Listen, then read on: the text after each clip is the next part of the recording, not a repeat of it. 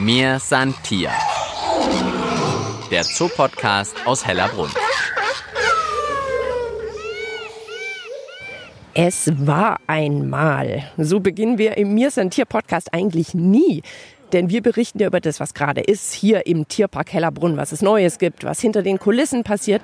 Ja, und wie ein Zoo überhaupt so funktioniert. Ich bin's Tina Gentner und muss sagen, in dieser Folge kann man schon mal mit dem Satz Es war einmal beginnen. Es war einmal ein Märchen vom bösen, bösen Wolf. Und diesem Märchen gehen wir heute mal auf den Grund. Hellerbrunn hat seit neuestem wieder Wölfe, europäische Wölfe, auf einer sozusagen renovierten Anlage, die alte Wolfsanlage, aber mit ein paar neuen Features, nenne ich es mal. Und da gibt's natürlich viel rauszufinden. Wer gehört zum neuen Wolfsrudel? Wo kommt's her? Wie sieht eine moderne Wolfsanlage aus? Und vor allen Dingen natürlich auch, Warum hält Hellerbrunn Wölfe und was ist dran am Märchen vom bösen Wolf? Ja, wer sich mit dem Thema ausführlichst in den letzten Monaten beschäftigt hat, ist Sonja Pogert, Biologin und hier im Bereich Umweltbildung und Artenschutz in Hellerbrunn. Hallo Sonja. Hallo Tina. Wir sind gemeinsam hier an der neuen Wolfsanlage. Man fühlt sich eigentlich fast ein bisschen, als wäre man im Wald, schön schattig von oben. Wir stehen hier an so einem Wasserumlauf und blicken auf die neue Anlage. Kannst du die Wölfe erkennen?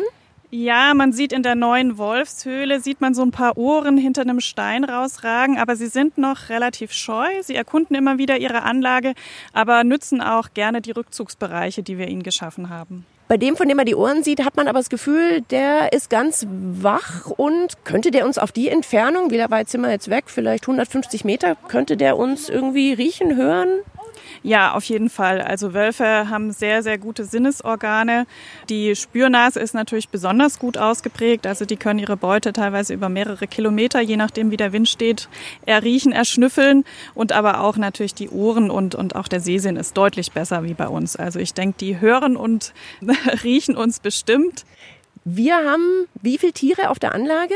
Das sind drei junge Wolfsrüden, die aus einer zoologischen Einrichtung in Riga zu uns gekommen sind. Das sind Geschwister, die aus zwei verschiedenen Würfen stammen. Sag uns doch noch mal ein, zwei Dinge zur Anlage hier. Hier hat sich ja einiges getan. Es ist im Moment auch noch ein bisschen abgesperrt. Ich glaube vor allen Dingen auch, dass die Wölfe sich in Ruhe an ihre neue Anlage gewöhnen können. An was können Sie sich denn gewöhnen? Was gibt es denn auf der Anlage? Ja, die Anlage wurde besser strukturiert. Also sie wurde an Hügel aufgeschüttet mit einer neuen Höhle. Es wurden Baumstämme, Findlinge reingelegt, damit die einfach mehr Rückzugsmöglichkeiten haben. Und was für die Besucher am auffälligsten ist, ist, dass wir jetzt eine Besucherhütte haben, wo man noch näher an die Wölfe rankommen kann. Also die Hütte ragt ja praktisch über den Wassergraben drüber. Das ist wie eine Art Steg, der in die Anlage reinreicht. Das heißt, man kommt noch mal ein bisschen näher ran. Wieso hat Hellerbrunn jetzt wieder Wölfe? Sie sind zum einen sehr attraktive Tiere und spannende Tiere zum Beobachten, einfach das Verhalten der Wölfe zu beobachten. Aber natürlich spielt da auch die Geschichte von Wolf und Mensch mit und natürlich auch die aktuellen Entwicklungen, dass der Wolf wieder zurück nach Deutschland kommt. Da ist es uns einfach wichtig, dass wir hier auch Wölfe zeigen, weil auch wenn manche Menschen vielleicht denken, wir werden jetzt von Wölfen überrannt hier in Deutschland, wird kaum einer von uns je einen Wolf zu Gesicht bekommen im natürlichen Lebensraum. Und von daher ist es einfach wichtig, dass man die auch jetzt hier im Tierpark sehen kann, dass man vielleicht auch Ängste abbauen kann, Vorurteile abbauen kann. Und wir haben ja viele Infoschilder an der Anlage verteilt, auch ein paar Tafeln, wo man so ein bisschen interaktiv was entdecken kann, wo man ein bisschen was erraten kann. Hier links kann man, glaube ich, auch was umdrehen. Da haben wir Bilder von Wolfsgesichtern oder bin ich jetzt schon in irgendeine Falle getappt? Genau, ähm, hier geht es uns darum, die Mimik der Wölfe, also die Gesichtsausdrücke, so ein bisschen zu zeigen und da eben zu zeigen, wie wichtig eben auch die Körpersprache bei der Kommunikation der Wölfe ist. Genau, rechts unten sehe ich also ein gezeichnetes Bild von einem Wolfskopf. Die Ohren zeigen steil nach vorne, die Lefzen, die Lippen sind so nach oben gezogen. Man sieht die Zähne. Ich würde jetzt mal annehmen, der ist nicht super gut drauf. Nee, der ist nicht gut drauf. Der ist gerade aggressiv, aber nicht aggressiv ängstlich, sondern dominant. Also so würde zum Beispiel ein Wolf gegenüber einem niedrigrangigen Tier auftreten, wenn er es zurechtweisen will, wenn es da Konflikte gab oder so. Jetzt kommen wir an einer nächsten Tafel vorbei. Da steht drauf Info zum Hören. Und ich sehe schon, es ist Blindenschrift mit dabei. Ja, das ist ein neues Angebot, das wir hier jetzt an der Wolfsanlage und an der neuen Löwenanlage haben wir es auch zum ersten Mal testen.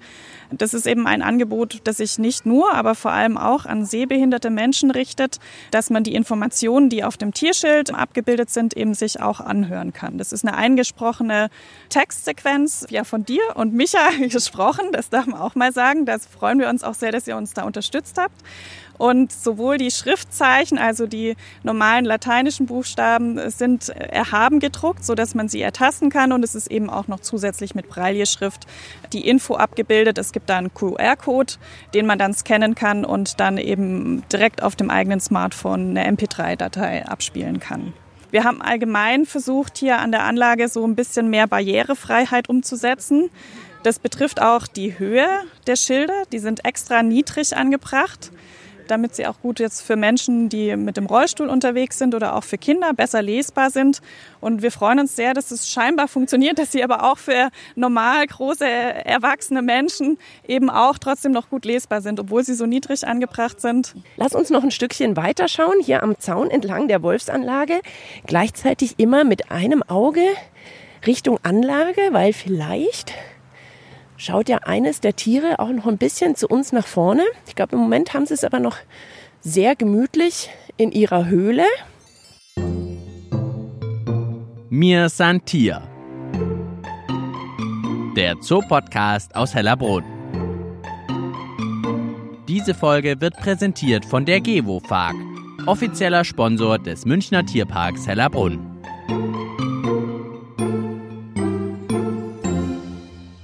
Wir sind noch ein Stückchen weiter an der Wolfsanlage gelaufen und stehen jetzt vor einer kleinen Säule. Ich glaube, die gibt es auch schon an anderen Orten im Tierpark. Ist eine Kurbel, da muss man jetzt mit Muskelkraft ran, oder? Ja, genau. Da muss man kinetische Energie erzeugen, um dann sich was anzuhören. Es ist nämlich eine ganz autarke Station, also die hat keinen Stromanschluss und läuft eben nur über kinetische Energie, die man mit eigener Muskelkraft erzeugt. Vielleicht können wir es ja mal testen. Genau, Sonja kurbelt mal und dann hören wir. Wer denkt, ey, was macht's, ob's ein paar Wölfe mehr oder weniger gibt? Der oder die muss unbedingt die Geschichte vom Yellowstone Nationalpark in den USA hören. Im ältesten Nationalpark der Welt hatte es 70 Jahre lang keine Wölfe mehr gegeben. Dann, im Jahr 1995, wurden erstmals wieder Wölfe ausgewildert. Und das hat dort so ziemlich alles verändert. Wölfe töten als Raubtiere andere Tiere, zum Beispiel Hirsche und Rehe. Für die war das Auftauchen der Wölfe also erstmal nicht so gut. Aber die restliche Landschaft blühte auf. Auf einmal wurden die Täler und Berghänge nicht mehr so stark abgegrast, weil sich die Hirsche aus Furcht vor den Wölfen nicht mehr überall hingetraut haben. Pflanzen und Bäume konnten wieder blühen und wachsen. Die nun schönen Bäume und Büsche lockten mehr Insekten an. Und dank denen kamen auf einmal mehr Singvögel. Biber tauchten auf, weil sie die Bäume nutzen und Dämme bauen konnten. Die Dämme wiederum sorgten dafür, dass noch mehr Tiere einen passenden Lebensraum finden konnten. Otter, Bisamratten, Enten, Fische, Reptilien, Amphibien. Das Auswildern der Wölfe war also, als wenn man einen ersten Dominostein anstößt. Doch die Wölfe brachten nicht nur verschiedene Tierarten zurück. Sie veränderten auch, so unglaublich das klingen mag, wie die Flüsse verlaufen. Die stärkeren Wälder stabilisierten nämlich das Flussufer. Als die Erde und die Pflanzen am Ufer noch schwach waren, konnte das Wasser in fast jeden Landstrich schwappen. Jetzt lenken die gesunde Erde und die starken Pflanzen den Wasserstrom. Weil sich das Wasser nicht mehr im Kleinen verteilt, bleibt mehr Wasser für die breiten Flussstellen. Dort haben sich jetzt oft kleine Seen gebildet. Und das kam wieder neuen Tiergruppen zugute wie zum Beispiel den Fröschen. Man kann also wirklich sagen, die Wölfe haben die komplette Landschaft verändert.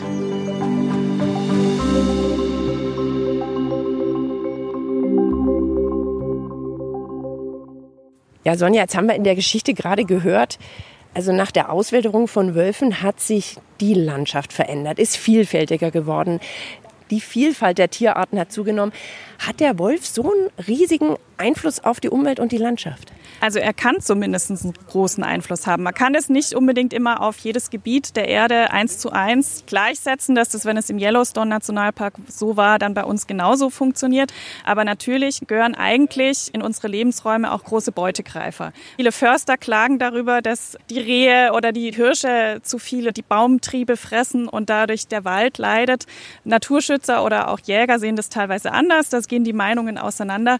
Aber auf jeden Fall ist es so, dass wir hier das Wild in Deutschland ja massiv bejagen müssen, um die Bestände zu reduzieren. Und eigentlich ein bisschen sozusagen die Aufgabe des Wolfes fast übernehmen dadurch. Ja, genau. Also wir haben eben einfach oder wir hatten lange keine großen Beutegreifer mehr und dadurch musste der Mensch die Aufgabe übernehmen. Jetzt ist dieses Jahr 2022 aber auch zum ersten Mal, ich glaube seit 140 Jahren wieder ein Wolf zum Abschuss freigegeben worden. Also man merkt, sind die Fronten schon noch ganz schön hart. Was braucht es denn, dass man zu einem friedlichen Nebeneinander, Miteinander Mensch und Wolf kommen könnte? Ich denke, erstmal ist es wichtig, dass irgendwie alle auch bereit sind zu akzeptieren, dass der Wolf ein Stück weit hier dazugehört, dass wir Menschen eigentlich im natürlichen Lebensraum des Wolfs leben. Aber natürlich muss auch allen Beteiligten klar sein, dass das nicht ohne Konflikte funktionieren kann und dass man den Wolf auch gut beobachten muss. Dass man kontinuierlich die Wolfspopulation erforschen, monitoren muss, um einfach zu sehen, wie entwickeln sich die Bestandszahlen. Und dann ist es ganz wichtig, dass die Politik einfach deutlich mehr Bereitschaft zeigt, Landwirte bei ihrer täglichen Arbeit zu unterstützen. Das ist eine enorme Herausforderung und da ist der Unmut von vielen Landwirten auch verständlich, dass sie sich alleingelassen fühlen.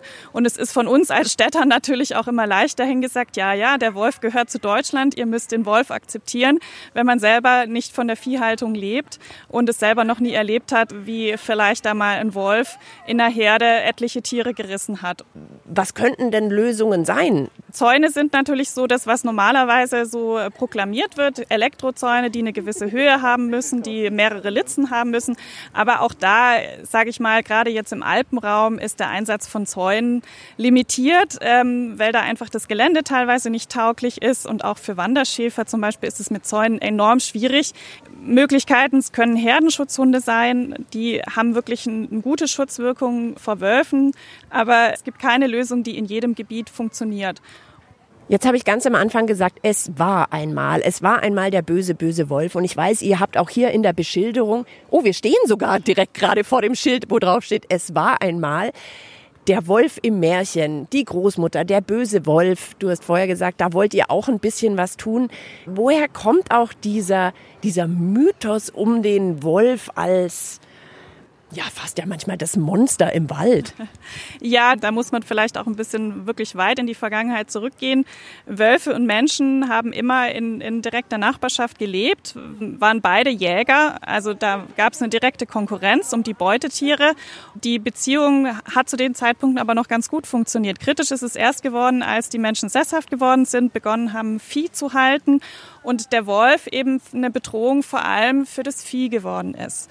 Trotzdem war der Wolf auch nicht nur, hatte er nicht nur eine böse Rolle besetzt, sondern war gleichzeitig auch, wurde auch verehrt als tapferer Krieger, als mutiges, edles und treues, loyales Tier und stand aber einfach auch für das Unberechenbare der Natur und auch für letzt auch ein Stück weit für das Böse im Menschen.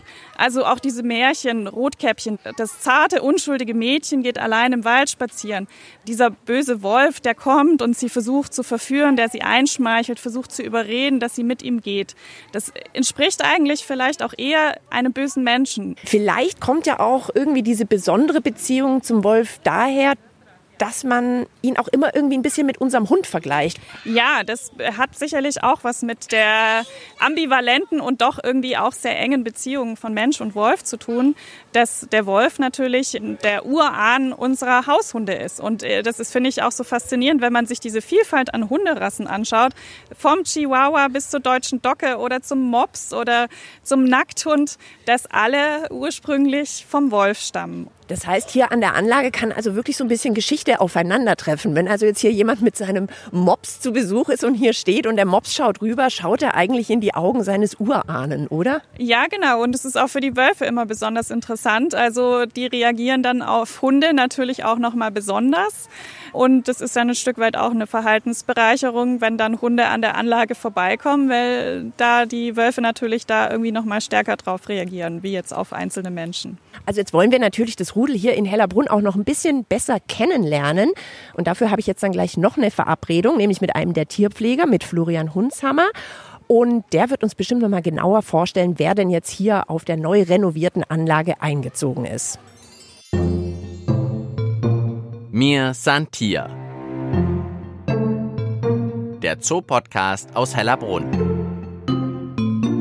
Einfach zu finden und zu abonnieren auf allen gängigen Podcast-Plattformen wie Spotify und iTunes oder auf der Website des Münchner Tierparks hellerbrunn.de. Mir Santia. Wir sind an der neuen Wolfsanlage oder besser gesagt, wir sind an der alten Wolfsanlage, die aber frisch renoviert ist und auch neue Bewohner hat. Und jetzt ist Tierpfleger Florian Hunshammer bei mir, der auch schon in die Ferne schaut. Hast du sie entdeckt? Wir haben sie ja vorher in der, in der Höhle hinten gesehen, Flo. Genau, also wir waren jetzt gerade in der Höhle und wir haben uns ja sozusagen in die Besucherhöhle zurückgezogen und da gucken sie jetzt ein bisschen, soweit ich es gesehen habe. Einer hat jetzt die Höhle auf jeden Fall verlassen und ist hinter die Höhle gegangen. Das sind natürlich alles neue Eindrücke und da sind sie natürlich so ein bisschen auf Hab-Acht-Stellung. Genau, wir sind jetzt auf diesem Steg, nenne ich es mal, der so ein bisschen in die Anlage reinreicht. Also fühlt sich fast ein bisschen an, als wären wir jetzt auf der Anlage.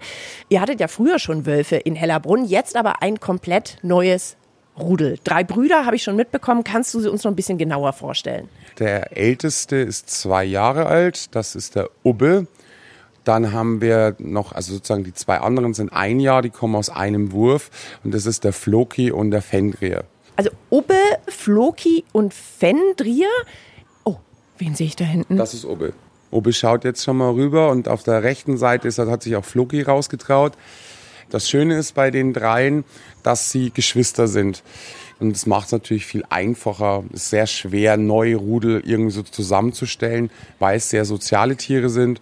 Genau, und jetzt sind sie halt sehr aufmerksam geworden. Ich glaube, vielleicht haben sie auch ihren Namen gehört und assoziieren das vielleicht. Und sind jetzt wirklich alle drei aus der Höhle raus? Ich sehe hier rechts einen der Jüngeren, der sich jetzt gerade, ja, eigentlich wie so ein Hund in aufmerksamer Sitzposition niederlässt. Nee, jetzt lässt er sich sogar so richtig in Liegeposition. Der andere total neugierig. Einer von den kleineren, glaube ich jetzt, hat sich bis vorne ans Wasser vorgewagt. Da stehen gegenüber, ja, stehen einige Kinder mit Eltern, alle natürlich die Kameras gezückt. Und als würde er sich jetzt einmal kurz, ja, fürs Foto hinstellen. Jetzt dreht er aber wieder um. Flo, wie ist denn das jetzt, wenn Tiere so ganz frisch bei euch ankommen, bei euch Tierpflegern? Die muss man ja auch erst mal kennenlernen, jetzt auch überhaupt die auseinanderhalten. Klappt das schon bei euch? Also es äh, ist natürlich wichtig, also für uns schon, dass wir wissen, wen haben wir da vor uns. Wir haben eine kleine Hilfe, wir haben uns eine kleine Markierung gemacht, die nicht so dramatisch ist. Also jetzt nicht irgendwie ein Piercing oder ein Tattoo, sondern sie waren halt kurz beim Friseur. Es ist an gewissen Stellen hat jeder der Wölfe etwas weniger Fell, so dass es, wenn sie so vorbeilaufen wie jetzt gerade Floki, es leichter ist. Der Floki hat nur eine Rasur an dem Hinterlauf, also sozusagen am Oberschenkel. Die anderen zwei Jungs haben die Rasuren an den Vorderbeinen. Wobei man natürlich auch sagen muss, die sind jetzt im Fellwechsel. Das ist jetzt auch keine Markierung für die Ewigkeit. Was sehr schön ist, dass der Ubbe hat ein anderes Gesicht. Der Ubbe ist dunkelbraun unter den Augen und seine zwei Brüder sind eher mausgrau im Gesicht.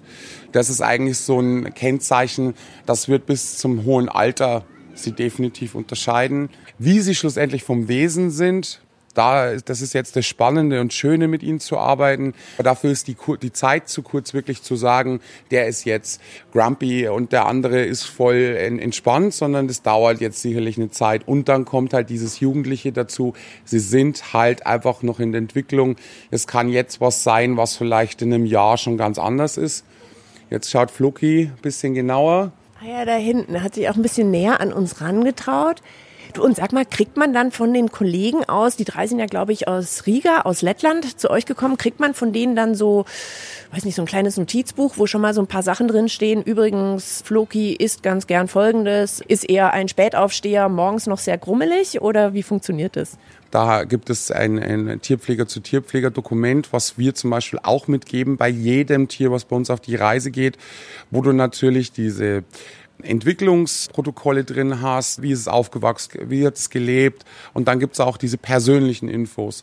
Natürlich bei einem jüngeren Tier sind die Infos bei weitem nicht so ausreichend, als wenn du jetzt ein zehnjähriges Tier abgibst, da hast du halt einfach auch zehn Jahre das Tier erlebt. Ubbe, Floki und Fendrier sind neu auf der Anlage. Jetzt hast du schon gesagt, so richtig kennenlernen und rausfinden, was sind das für Typen. Das passiert jetzt, wenn man mit ihnen zusammenarbeitet.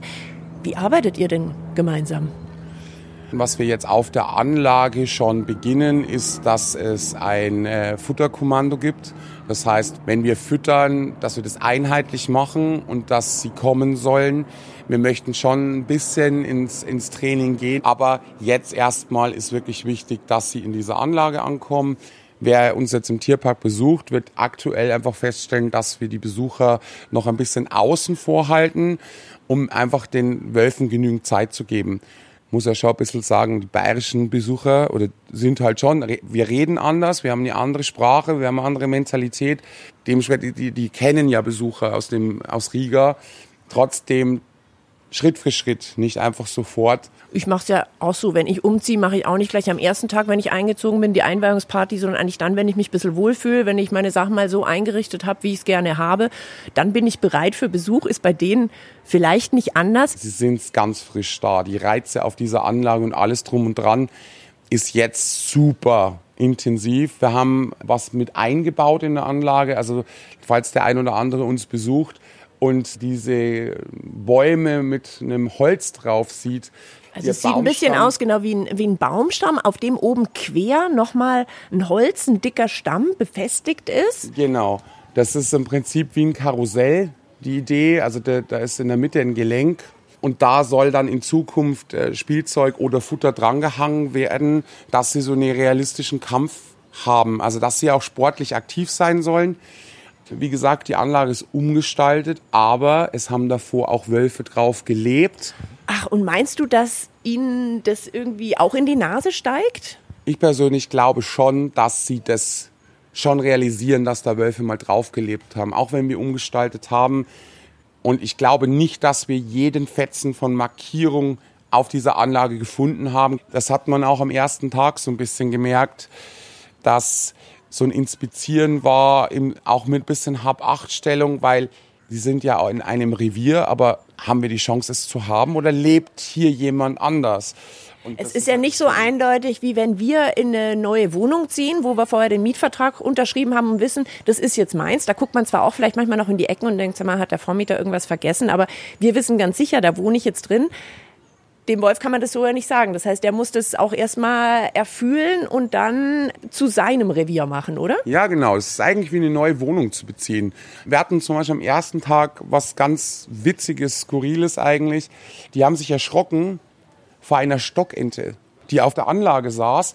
Es sind Raubtiere, aber damit haben sie nicht gerechnet. Das ist ungefähr so, man zieht in eine neue Wohnung ein, hat die, davor die Wohnungsbesichtigung gemacht und ist alles toll, man hat die ersten Möbel drin, der erst, die erste Nacht. Und dann realisiert man, dass es da einen Kirchturm gibt, der läutet. Hast du denn jetzt noch einen Tipp für die Besucher und Besucherinnen? Sollte es jemanden jetzt auch in nächster Zeit hier mal zur neuen Wolfsanlage bringen, was kann ich dann unter Umständen entdecken? Ein wichtiger Tipp, Geduld mitbringen und Ruhe. Wir haben das sehr häufig, nicht nur von Kindern, sondern auch von Erwachsenen, dass sobald die die Anlage sozusagen frequentieren, anfangen zu heulen, weil man das mit dem Wolf assoziiert. Da werden sie nicht reagieren. Ich glaube sogar eher, dass sie sagen, oh Gott, nein, schon wieder jemand, der versucht so zu sprechen wie wir, sehr menschlich interpretiert. Das einfach lassen, ruhig sein, Zeit mitbringen. Und es sind junge Wölfe, da kann alles Mögliche sein. Also unser Direktor, der Herr Baban, hat zum Beispiel abends mal beobachtet, dass sie angefangen haben, junge Hunde zu spielen. Es sind junge Tiere, die Flausen im Kopf haben, Und wenn es nur das lustige Liegen auf dem Rücken ist, wo sie dann runterkullern vom, vom Hang oder so, weil sie es nicht überreißen. Also die Möglichkeit für euch zu Hause jetzt hier beim ganz frischen Entdecken mit dabei zu sein an der neuen Wolfsanlage. Ich sag schon mal vielen Dank, Florian Hunzhammer und ja, wünsche dir alles Gute mit deinen drei neuen mh, hm, Schützlingen, nenne ich es jetzt mal, mit Ubbe, Floki und Fendria. Alles Gute. Ja, Dankeschön. Ja, und für euch zu Hause, also neben der Südamerika-Anlage ist die neue Wolfsanlage eröffnet. Man kann sagen, die Wölfe sind zurück. Seit einigen Jahren schon in Deutschland und Bayern. Darum ging es heute bei mir, Santier. Und sie sind eben auch ganz frisch in Hellerbrunn zurück. Vielleicht schaut ihr auch bald mal vorbei. Ich wünsche euch viel Spaß. Ich bin Tina Gentner und sag bis bald im Tierpark Hellerbrunn. Mir Santier. Der Zoopodcast aus Hellerbrunn.